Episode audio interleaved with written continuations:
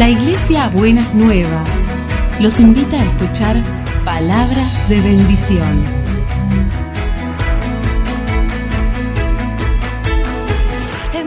Si desean asistir a nuestras reuniones, los esperamos en Avenida de Lepiane 3925, esquina Subiría, Bajo Flores, Ciudad de Buenos Aires.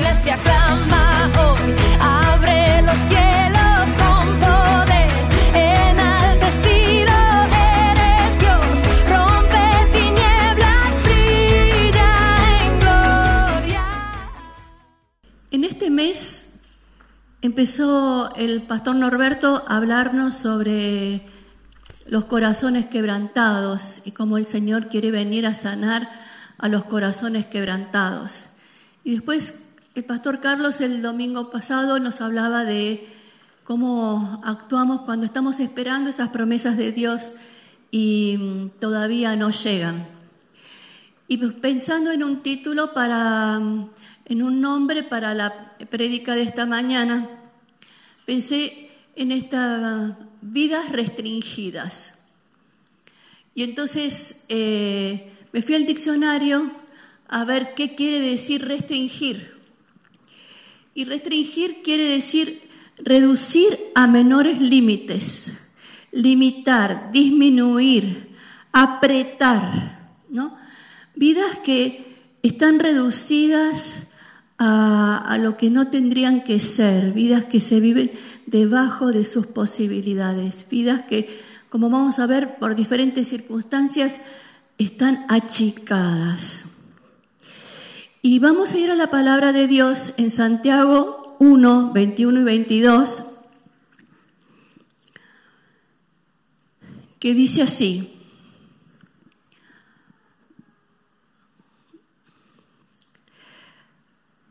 Por eso despójense de toda inmundicia y de la maldad que tanto abunda, para que puedan recibir con humildad la palabra sembrada en ustedes, la cual tiene poder para salvarles la vida. No se contenten solo con escuchar la palabra, pues así se engañan a ustedes mismos. Llévenla a la práctica. Y la nueva traducción viviente del, nuevo, del mismo versículo dice, Así que quiten de su vida todo lo malo, lo sucio y acepten con humildad la palabra de Dios que Dios les ha sembrado en el corazón porque tiene poder para salvar su alma. No solo escuchan la palabra de Dios, tienen que ponerla en práctica, de lo contrario solamente se engañan a sí mismos. Y el último versículo es el de Juan 10:10, 10, que ya venimos hablando a lo largo de este mensaje, de, estos, de los mensajes de este Juan 10:10, 10, pero es un pasaje que va a traer luz sobre lo que queremos hablar. El ladrón viene para robar, matar y destruir, pero yo he venido para que tengan vida y para que la tengan en abundancia. Y si yo tuviera que hacer una síntesis entre los dos pasajes, el de Santiago y el de Juan, lo diría de esta manera. Así que quiten de su vida todo lo malo y lo sucio, porque el ladrón viene solamente para robar, matar y destruir.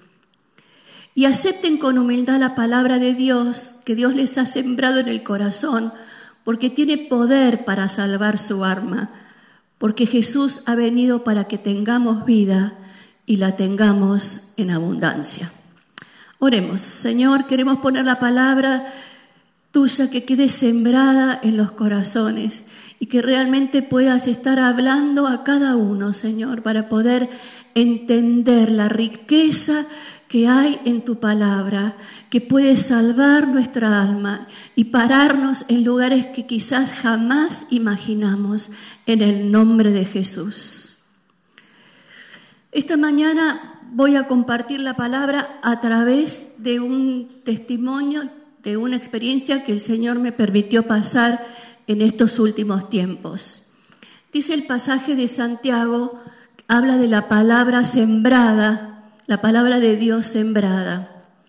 Y la palabra de Dios sembrada la tenemos cuando estamos en la alabanza y viene palabra de Dios, cuando escuchamos la palabra, cuando ministramos y viene palabra de Dios a las personas, esas palabras quedan sembradas en el corazón de las personas. Y como dice Santiago, habría que ponerlas en práctica para que tengan efecto. Y muchas veces hay palabras que el Señor trae a la vida de una persona que rompen espacios que estaban endurecidos y que traen luz y revelación de Dios. Pero hay otras palabras que no tienen que ver con la palabra de Dios, que son palabras sembradas en el corazón y en las mentes de las personas que en lugar de salvar el alma, la destruyen, la roban, la restringen, las disminuyen. Y estas palabras son los juicios, las sentencias que hacemos sobre las personas. Usted le dice a una persona, es un inútil, está sembrando una palabra en la vida de esa persona. Usted le dice a una persona, no servís para nada, está sembrando una palabra en la vida de la persona.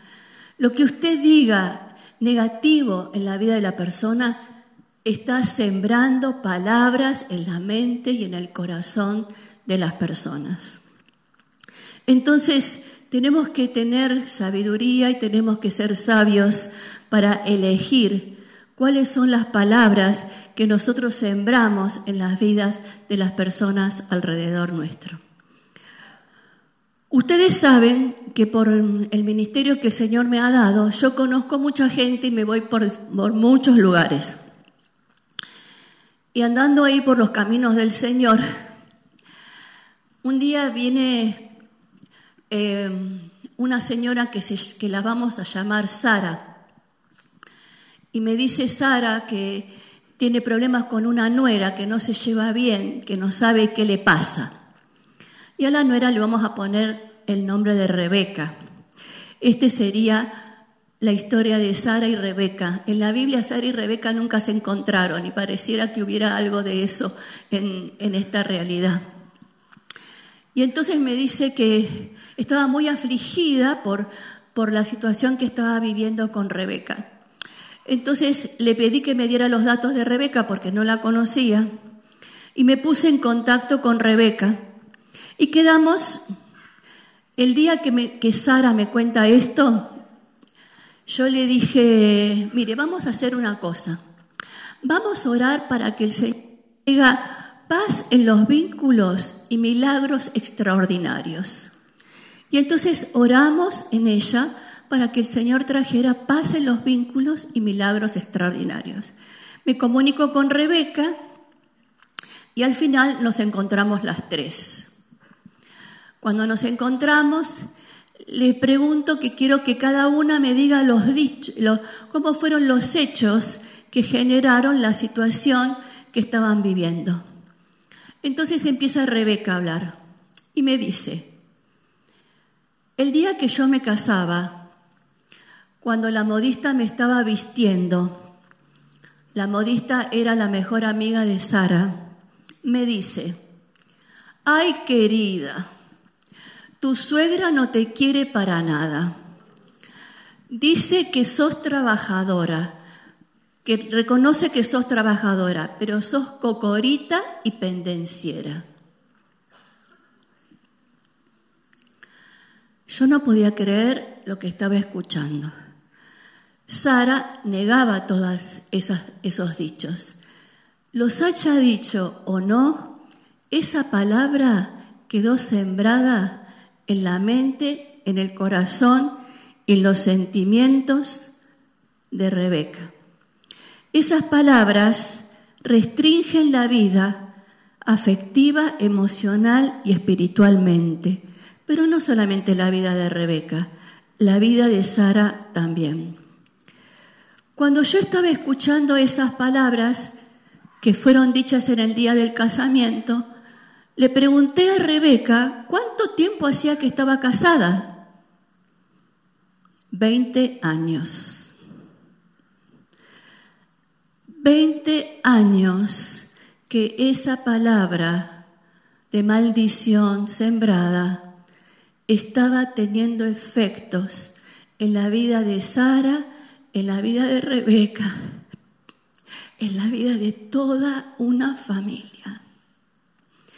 Y aquí no había solamente una víctima, aquí había muchas víctimas, porque todos los que fueron contaminados por esas palabras estaban siendo afectados. El ladrón viene para devorar, destruir y matar. Frente a esa situación, enseguida me di cuenta de cómo era el, lo espiritual que estaba pasando en esa situación, el efecto de esas palabras, las consecuencias de esas palabras, y me empecé a angustiar. Pero era la angustia que sentía, que tenía que ver con la angustia que Dios sentía, porque estas personas en ignorancia inconscientemente le dieron lugar a que el diablo hiciera esa obra destructiva durante tantos años. Entonces les dije, ya el diablo destruyó bastante, yo no me voy a poner a, pedir detalles de esta situación porque era sacar a relucir más basura. Entonces le dije, las dos son creyentes, ustedes saben lo que Dios nos pide, así que las llevé a que oraran para pedir perdón y para dar perdón. Pero me quedé totalmente impactada, impresionada por esas palabras. Entonces en la semana le escribí a Rebeca y le pedí que me dijera bien las palabras, porque yo tenía que dar una clase sobre ese tema. Y Rebeca me contesta y me dice que no solamente eran esas palabras, sino que ella había conocido el Evangelio por Sara. Porque cuando se puso de novia con su esposo, ella no era creyente y Sara le habló del Señor, pero Sara le dijo que le predicaba el Evangelio porque no quería que su hijo se casara con una mujer inconversa. Entonces, esas palabras que van siendo sembradas generan filtros en nuestra mente y en nuestro corazón y nosotros empezamos a mirar la vida y a ver la vida a través de esos eh, filtros que nos disminuyen, que nos restringen, que nos oprimen la vida. Entonces me encontré frente a dos realidades, la maldición y la bendición de la salvación. Entonces le dije al Señor, ¿cómo es esto, Dios mío? Dije, ¿qué les quiso robar el diablo? Me puse a orar y le pregunté al Señor, Señor, porque toda la familia de Rebeca se convirtió a través de la conversión de Sara, de, Rebeca. Entonces era toda una familia que había sido llevada al Evangelio. ¿Qué le quiso robar el diablo, Señor? Y sentí que el Señor me decía, el amor en las relaciones familiares. No pudo robar la salvación, pero robó el amor en las relaciones familiares. Y no solo, pensándolo bien, no solo robó el amor, sino robó la libertad de poder vivir dentro de lo que Dios quiere para nosotros. Entonces, 20 años viviendo bajo sentencias, palabras que fueron sembradas, que traen dolor y traen dificultad. Dice Efesios 4:18, tienen la mente llena de oscuridad y vagan lejos de la vida que Dios ofrece porque cerraron la mente y endurecieron el corazón. Esas palabras que quedan grabadas en nuestra mente cierran la mente y endurecen el corazón. Cerraron la mente y endurecieron el corazón tanto de Sara como Rebeca, afectaron la relación de toda una familia durante todo ese tiempo. Entonces, frente a la palabra que el Señor me había dado, que el diablo quiso robar el amor en las relaciones familiares y la libertad. Me comuniqué de vuelta con Rebeca y le dije que quería hablar con ella. Rebeca quiso evitar el encuentro, pero gracias a Dios no lo pudo evitar porque no se animaba a decirme que no quería verse conmigo. Pero Rebeca pensaba por todos esos filtros y todos esos pensamientos, esa basura acumulada durante 20 años, que yo le iba a decir a ella que tenía que ser buena con la, con la suegra, que tenía que comportarse de otra manera. Y en realidad mi intención no era para nada esa. Mi intención era decirle, hay una palabra de liberación que Dios quiere traer para, su, para tu vida. No tenés que estar viviendo más bajo esa maldición, porque Dios quiere traer libertad para su vida. Estos pensamientos, estos filtros que nosotros tenemos permanentemente en nuestra cabeza que cierran la mente y endurecen el corazón, hizo que tardara más o menos alrededor de 25 minutos Rebeca en entender lo que yo le quería decir, porque ella estaba buscando que le dijera cosas de la suegra y yo no le hablaba de la suegra, le hablaba de ella. Pero cuando estos filtros, estos pensamientos, estas cosas nos atan, nosotros ponemos intenciones en el otro que el otro no tiene y decodificamos desde ese lugar. Pero el Espíritu Santo hace su obra. Y se empezaron a caer los filtros. Y Rebeca pudo empezar a entender. Lo que Rebeca pudo empezar a entender tenía que ver que Dios la amaba. Y que Dios quería la liberación de ella. Que le estaba buscando en amor para que ella entendiera que había otra vida para ella. Cuando nos pusimos a hablar, Rebeca se acordó también que no solamente estaban las palabras de la, la modista, sino que también su papá Ella, Rebeca, era muy buena alumna, pero nunca había recibido el reconocimiento de su papá.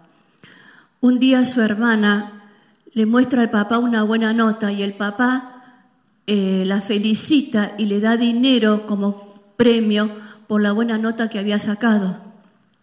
Entonces Rebeca, que estaba ahí mirando la situación, le dice, ¿y yo? El papá le contesta, vos te lo tenés que merecer.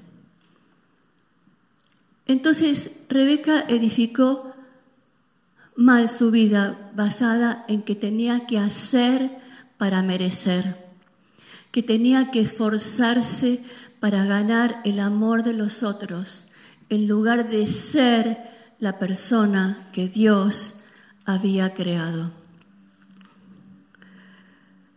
Entonces, le costaba mucho pensar que ella y nadie más que ella podía ser el motivo que alguien, que Dios se ocupara personalmente de ella. Cuando Rebeca se empezó a dar cuenta de estas cosas y empezó a darse cuenta de el proceso y la destrucción de todos estos años, empezó a entender que había estado parada en un lugar equivocado durante mucho tiempo innecesariamente. Entonces rompimos esa maldición, tomamos autoridad en el nombre de Jesús y rompimos esa maldición y las consecuencias de esa maldición en la vida de Rebeca y le dijimos al diablo que no iba a robar más lo que Dios tenía para ella y para toda su familia. También me encontré con Sara y le expliqué lo mismo y seguimos orando para que se restaurara el amor en las relaciones familiares. Después de esto, hablando con Rebeca, ella en el día de su cumpleaños, que había sido meses atrás, en el momento de soplar las velitas, había dicho, quiero más amor y quiero más del Espíritu Santo. Dios escuchó ese deseo y estaba cumpliéndolo. La maldición entró por alguien que invocó el nombre de la suegra y dijo palabras destructivas. Pero la bendición también entró por la suegra, porque fue la suegra que pidió ayuda para una situación crítica. Y el Señor a veces usa caminos que nosotros no quisiéramos que usara, pero los usa para traer salvación y para traer liberación. Pero había acá, había una clave, el pedir ayuda. Si Sara no pedía ayuda, esta situación se hubiese podido prolongar durante 10 años más. Se hubiesen ido, terminado su vida cada una en, en esa situación y el diablo requete contento. Entonces, el cambio que empezó a obrar en Sara, en perdón, en Rebeca, es enorme. Ella empezó a entender que no tiene que hacer para merecer, que tiene que ser, que no tiene que esforzarse, sino que tiene que estar abierta a recibir lo que Dios le da pero es todo un cambio y una transformación en la mente porque durante más de 20 años tuvo una manera de pensar y de sentir que era equivocada. Y ahora esa manera de pensar y de sentir se tiene que poner a la luz de lo que la palabra de Dios dice para poder estar parado en la verdad y edificado en la verdad. La obra del diablo siempre es silenciosa y es muy sutil. Se mete por lugares donde no nos imaginamos que se meten y destruye mucho más de lo que cada uno de nosotros piensa. Pero la palabra de Dios dice que el Señor ha venido para que tengamos vida y la tengamos en abundancia. Muchas veces estos filtros nos hacen pensar y nos hacen creer que la vida que nosotros vivimos restringida, achicada, oprimido, amargado, es lo normal. Es lo normal que vivimos y en Dios no es normal. No es que va a estar todo el día en Disneylandia con el Señor, no es eso, ni que va a estar todo el día con cara de feliz cumpleaños, no es eso, pero es otra paz en el corazón, una libertad en el espíritu, una alegría que solo Dios puede traer. Con Rebeca seguimos en contacto y un día me dice ella, que salió del lado oscuro de la vida y ahora estoy en el lado divertido de la vida. Empezó a poder mirar la vida con otros ojos, empezó a mirar la vida y a darse cuenta de cuánta oscuridad había estado durante estos 20 años. Este ejemplo que no es un ejemplo, es un testimonio, es la realidad en la vida de toda una familia, pareciera que es extremo. A veces hay cosas más sencillas, entre comillas, que decimos. A la luz de esta experiencia con Sara y Rebeca, me acordé que una de mis hermanas siempre le dice a los hijos, Cada familia tiene que luchar con algo. Nosotros luchamos con las relaciones en la familia. Y ella tiene a todos sus hijos cerca, a todos sus nietos cerca, pero no terminan de tener libertad y espontaneidad en las relaciones. Así que la llamé por teléfono y le dije, nena, mira lo que está pasando. No tenés que dejar que... Mi hermana se pasa el día leyendo la Biblia.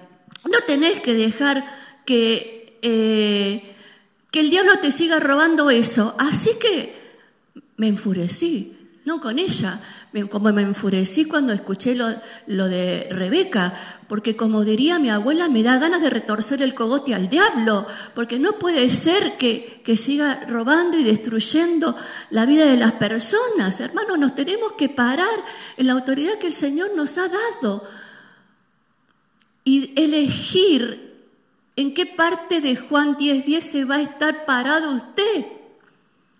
Si se va a estar parado en el ladrón viene para devorar, destruir y matar, o se está parado en que he venido para que tengas vida y la tengas en abundancia.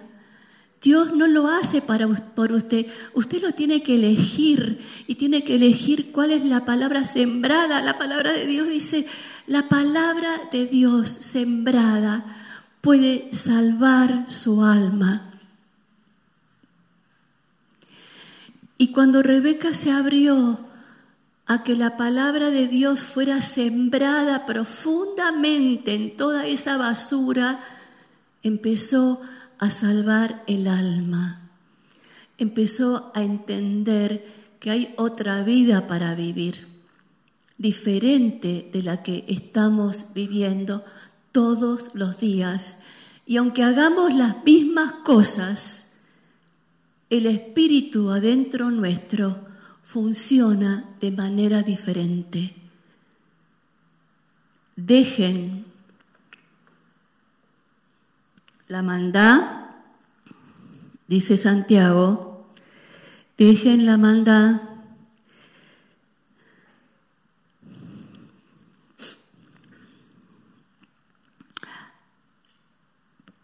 Quiten de su vida todo lo malo y lo sucio y acepten con humildad la palabra que Dios ha sembrado en el corazón, porque tiene poder para salvar su alma. Pero no solamente es dejar que la palabra sea sembrada, sino que también dice, tienen que llevarla a la práctica. Usted no solamente dice, ay, qué palabras lindas, dijo el pastor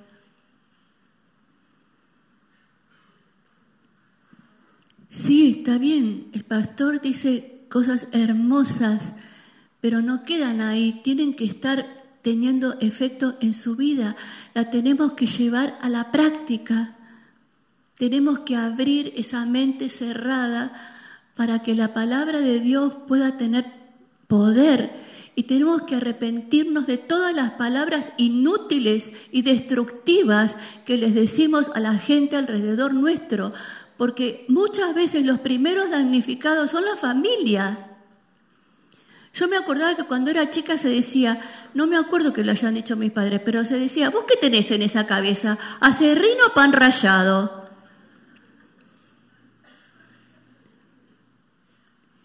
Y si a un chico le viven diciendo que tiene en esa cabeza acerrino pan rallado, cree que solo la cabeza tiene acerrino y pan rallado y va a vivir con acerrino y pan rallado. Pero esa no es la vida que Dios quiere. Eso no es el mensaje de Dios para la vida de las personas. Eso es que Dios no quiere que, es lo que no quiere Dios que quede sembrado en la vida de nuestras personas. Entonces, usted puede haber tenido la vida más difícil y le aseguro que la vida de Rebeca no fue fácil. Pero puede tomar un día la determinación de elegir en qué lugar se va a parar y cuáles van a ser las palabras que va a permitir que sean sembradas en su corazón para salvar su alma.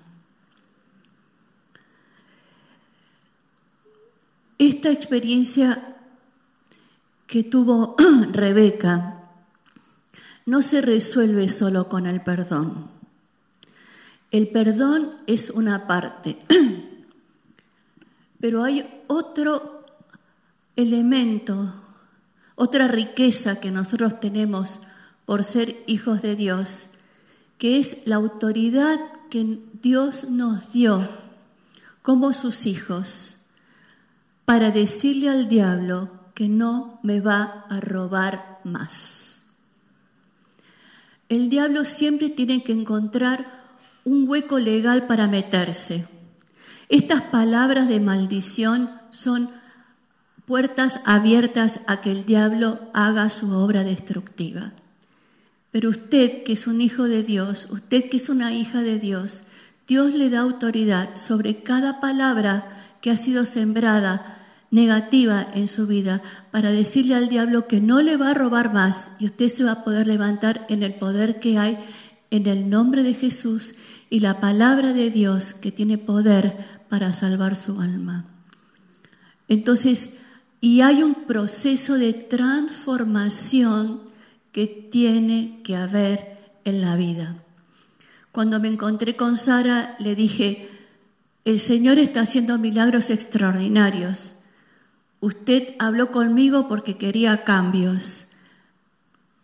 Entonces hay cosas que usted también tiene que cambiar. Porque muchas veces cuando nos ponemos en el lugar de la víctima, el otro es nuestro enemigo, el otro es el que nos destruye y yo soy víctima de esa situación. No. Si usted quiere cambios y usted no quiere que esas palabras negativas tengan efecto, usted tiene que hacer cambios.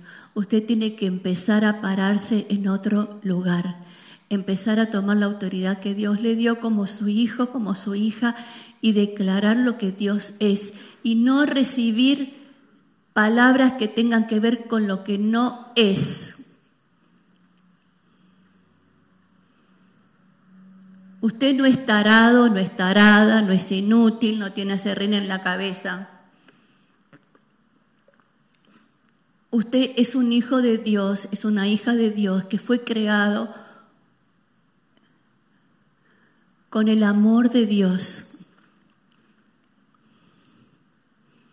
Y que Dios lo ama, la ama, y quiere que usted viva no que haga para hacer, sino para merecer, sino que sea la persona que Dios quiere y que salga a reducir la persona que Dios quiere. Para eso tiene que hacer una tarea de limpieza. Si no hace una tarea de limpieza en su corazón, es imposible que las cosas cambien. Hay que empezar a sacar lo viejo, lo que en donde nos paramos mal, lo que hicimos lo que entendimos mal, lo que decodificamos mal, para poder empezar a vivir la vida que Dios quiere. Y el Señor también dice en su palabra, pongo aquí la vida y la muerte, la bendición y la maldición. Elige pues la vida para que vivas vos y tus descendientes.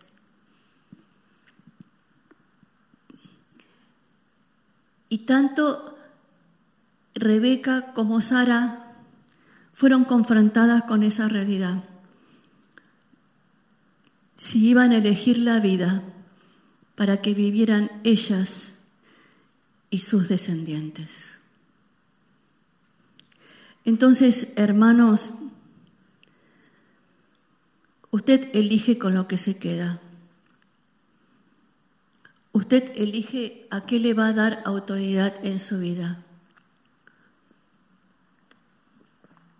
Usted elige si se queda con la paja o se queda con el trigo de lo que fue sembrado en su mente y en su corazón. Y es, es una decisión. El Señor quiere que la palabra de Dios quede sembrada en su corazón porque puede salvar su alma. Y esa es la voluntad perfecta del Señor.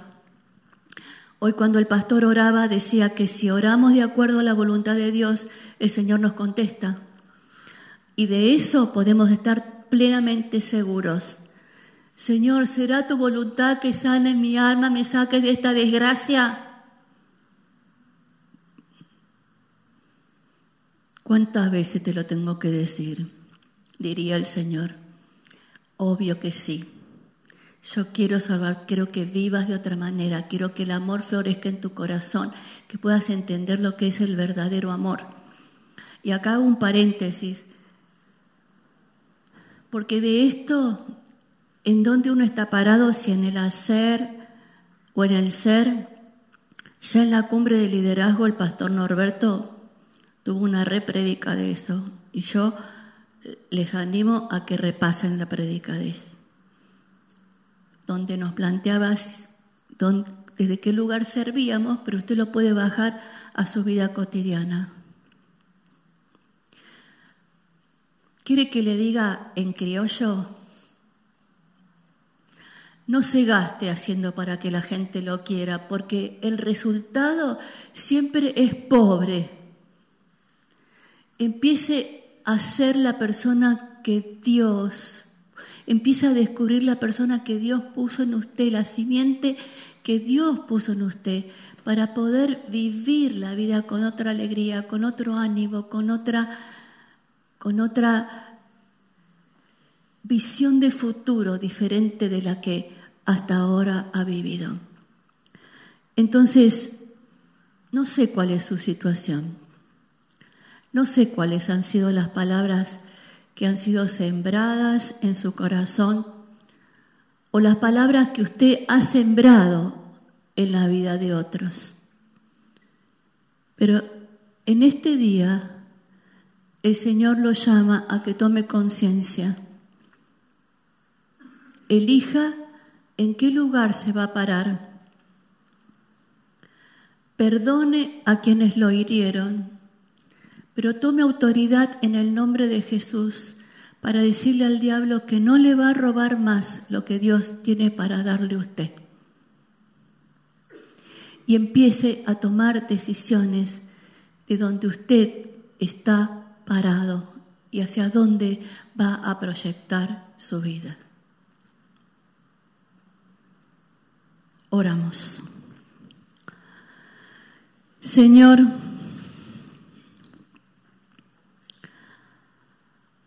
Hay tanto amor en tu corazón. Hay tanto amor y tanta gracia disponible para tus hijos. Y que nosotros no podemos dimensionar ni tomar conciencia, a veces ni ver. Porque nuestra mente está cerrada y nuestro corazón endurecido a creer esas verdades. Que te pido en el nombre de Jesús que empieces a abrir las mentes. Hermano, si usted siente que tiene esa mente cerrada y el corazón endurecido, dígale al diablo que no lo va a estar robando más ni la mente ni el corazón porque usted quiere pararse hoy en la palabra sembrada de Dios que puede salvar su alma. En el nombre de Jesús, tomo la autoridad que el Señor me ha dado y le digo al diablo que no va a atar más las mentes de mis hermanos y mis hermanas que están presentes aquí porque no tiene autoridad legal, están cubiertos con la sangre de Jesús. Y Jesús está centrado en sus vidas. Y en el nombre de Jesús, cierro con la sangre de Jesús toda puerta abierta a estas opresiones. Y te pido, Espíritu Santo, que empieces a abrir las mentes, el entendimiento, el corazón, para que la palabra de amor de Dios empiece a ser sembrada. Hay palabras de amor hay palabras de bendición, hay palabras de bien.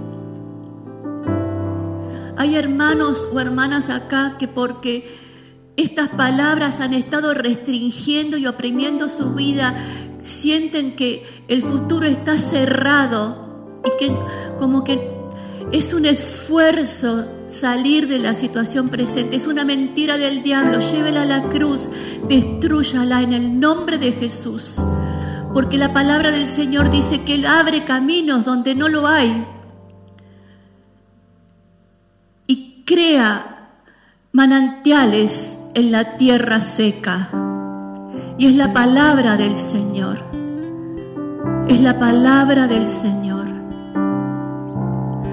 Señor, necesitamos mentes abiertas y corazones dóciles a que tu palabra penetre, a que tu amor penetre, a poder ser inundados y transformados por tu presencia. Señor, Rebeca es solamente un ejemplo y un testimonio de lo que vos querés hacer en la vida de cada uno que se dispone a cambiar de lugar y pararse donde Dios quiere que nos paremos. Somos hijos de Dios, amados por el Señor. El Señor dice que usted es una creación maravillosa de Él y que Él lo entretejió en el vientre de su madre y que antes que nadie lo lastimara, Dios lo amó primero, Señor, que este amor primero tuyo sobre la vida de mis hermanos y mis hermanas traiga liberación y sanidad y restauración en esta mañana, porque tu amor es el que nos levanta, tu amor es el que nos fortalece, tu amor es el que nos hace ver la vida de diferente manera. Te amamos, Señor. Declaramos tu victoria, declaramos tu poder, declaramos que tu presencia, Señor, es sanadora, es liberadora, es restauradora, Señor. En el nombre de Jesús, en el nombre de Jesús. Amén y amén.